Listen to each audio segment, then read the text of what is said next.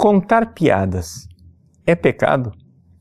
Talvez você vá se surpreender com a resposta, mas Santo Tomás de Aquino nos diz que contar piada é virtude.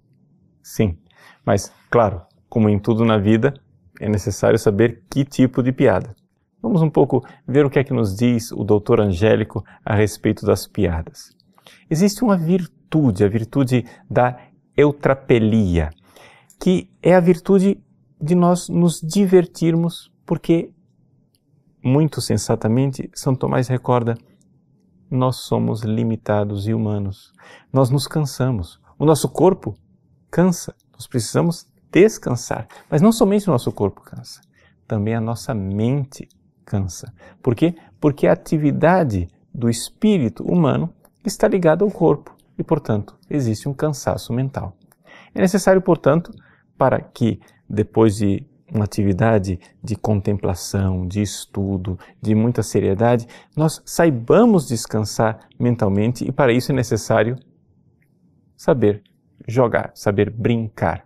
Eutrapelia. Essa palavra difícil quer dizer simplesmente uma coisa que gira bem. Quando eu li a explicação daquilo que era eutrapelia, eu me recordei daquela expressão dos nossos irmãos portugueses que dizem: Ah, que giro, pá! Ou seja, que legal, cara! Giro para os portugueses quer dizer alguma coisa que é engraçada, alguma coisa que tem realmente piada.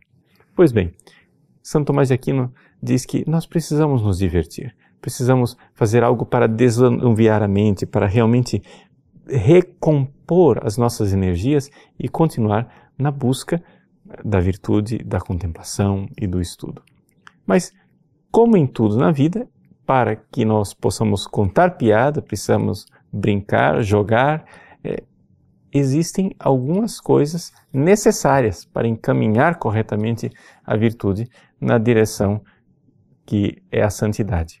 Três pontos, então, nos recorda o doutor Angélico. Primeiro ponto: a piada não pode ser uma piada de um assunto vergonhoso ou nocivo para os outros. Isso quer dizer o seguinte: primeiro, vergonhoso, palavras torpes, assuntos sexuais que rebaixam a dignidade humana. Claro, piadas sexuais devem estar fora completamente daquilo que é o hábito de um cristão. Mas também piadas nocivas, ou seja, que desejam o mal para a outra pessoa.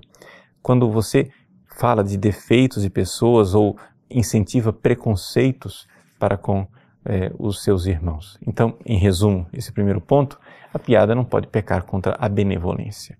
Portanto, nada de malicioso e nada de maldoso para com a pessoa. Segundo ponto, é necessário também que a pessoa não perca a gravidade da alma.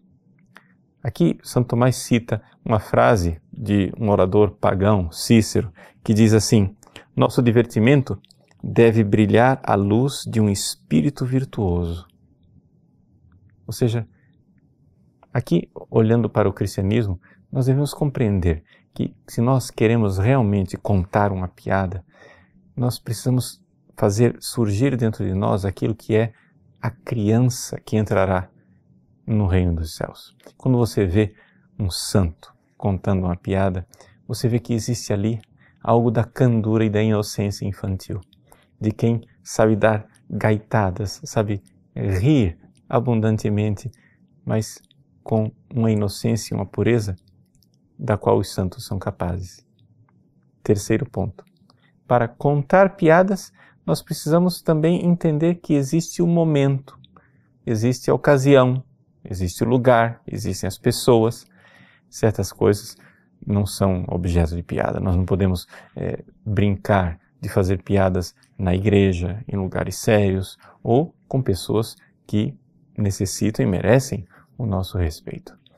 Mas se nós observarmos esses três pontos, podemos sempre fazer piada. Nós temos até história de santos, grandes santos, que diante da aparição do demônio, riram. Riram tremendamente daquela tentação e daquele momento de angústia em que o demônio queria fazê-lo tropeçar. E com um riso, expulsaram o demônio. Saibamos também fazer da piada uma virtude.